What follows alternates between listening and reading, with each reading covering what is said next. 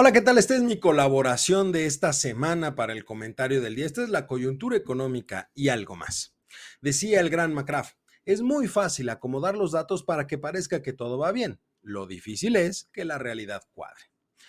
Continuando con el análisis que empezamos la semana pasada sobre la situación de las finanzas públicas y la deuda pública, empiezo ahora con algunos datos relevantes dados a conocer sobre la cuestión externa.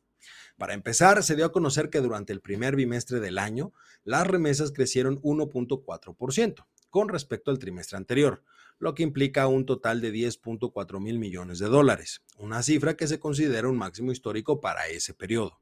Y por el lado de la inversión extranjera directa se alcanzó un total de 35.3 mil millones de dólares al cierre del 2022, un monto soportado, de acuerdo con la Secretaría de Hacienda, por el creciente interés de los inversionistas por aprovechar las condiciones competitivas de México y la estabilidad macroeconómica de nuestro país. Sobre esta situación vuelvo a mencionar lo siguiente. Enaltecer las remesas y no querer entender lo que sucede dentro de la cuenta de inversión extranjera directa de nuestro país es una muestra clara de ignorancia. En el primer caso, que por cierto ha sido engrandecida por el hijo predilecto de Macuspana, no es de ninguna forma un logro de gobierno. Muy por el contrario, es una vergüenza, debido a que implica la salida de personas del país por falta de oportunidades. Y por si fuera poco, refleja una mejora económica del país de origen del dinero y un rezago en el de destino.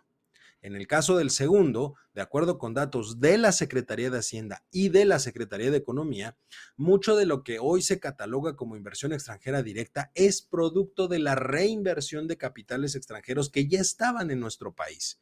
Muy poco corresponde a la captación de nuevas inversiones. Es decir, esos máximos históricos son producto de la dinámica interna del país sobre las ganancias de capitales extranjeros y no por una política económica enfocada a posicionar a nuestro país como un destino de inversión. Ahora bien, en lo relacionado con el desempeño de las finanzas públicas, el informe da a conocer que la recaudación del IEPS de gasolinas y diésel tuvo un incremento debido a la reducción de las presiones sobre los precios de los combustibles, lo que les permitió recaudar de manera acumulada 29.8 mil millones de pesos entre enero y marzo del 2023.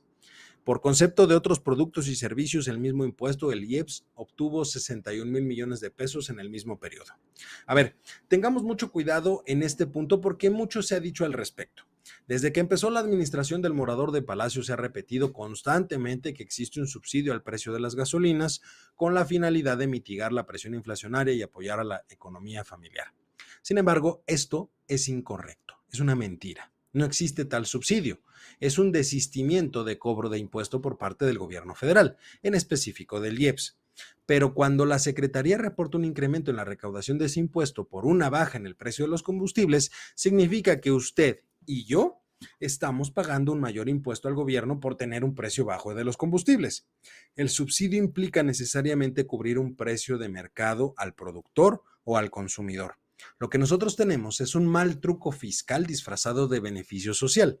Esto es, cada vez que la gasolina o el diésel bajan, se reajusta el nivel del IEPS, lo que permite al gobierno recaudar más. En buen castellano, el buen desempeño del que se habla es por menor precio de combustibles y una mayor margen en la recaudación del impuesto.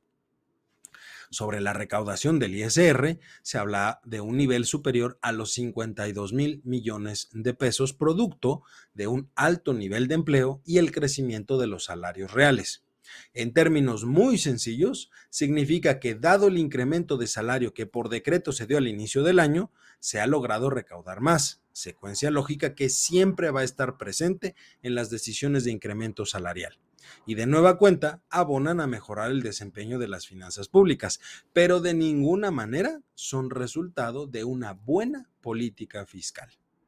La próxima semana continuaremos con este análisis de lo dicho por la Secretaría de Hacienda sobre las finanzas públicas.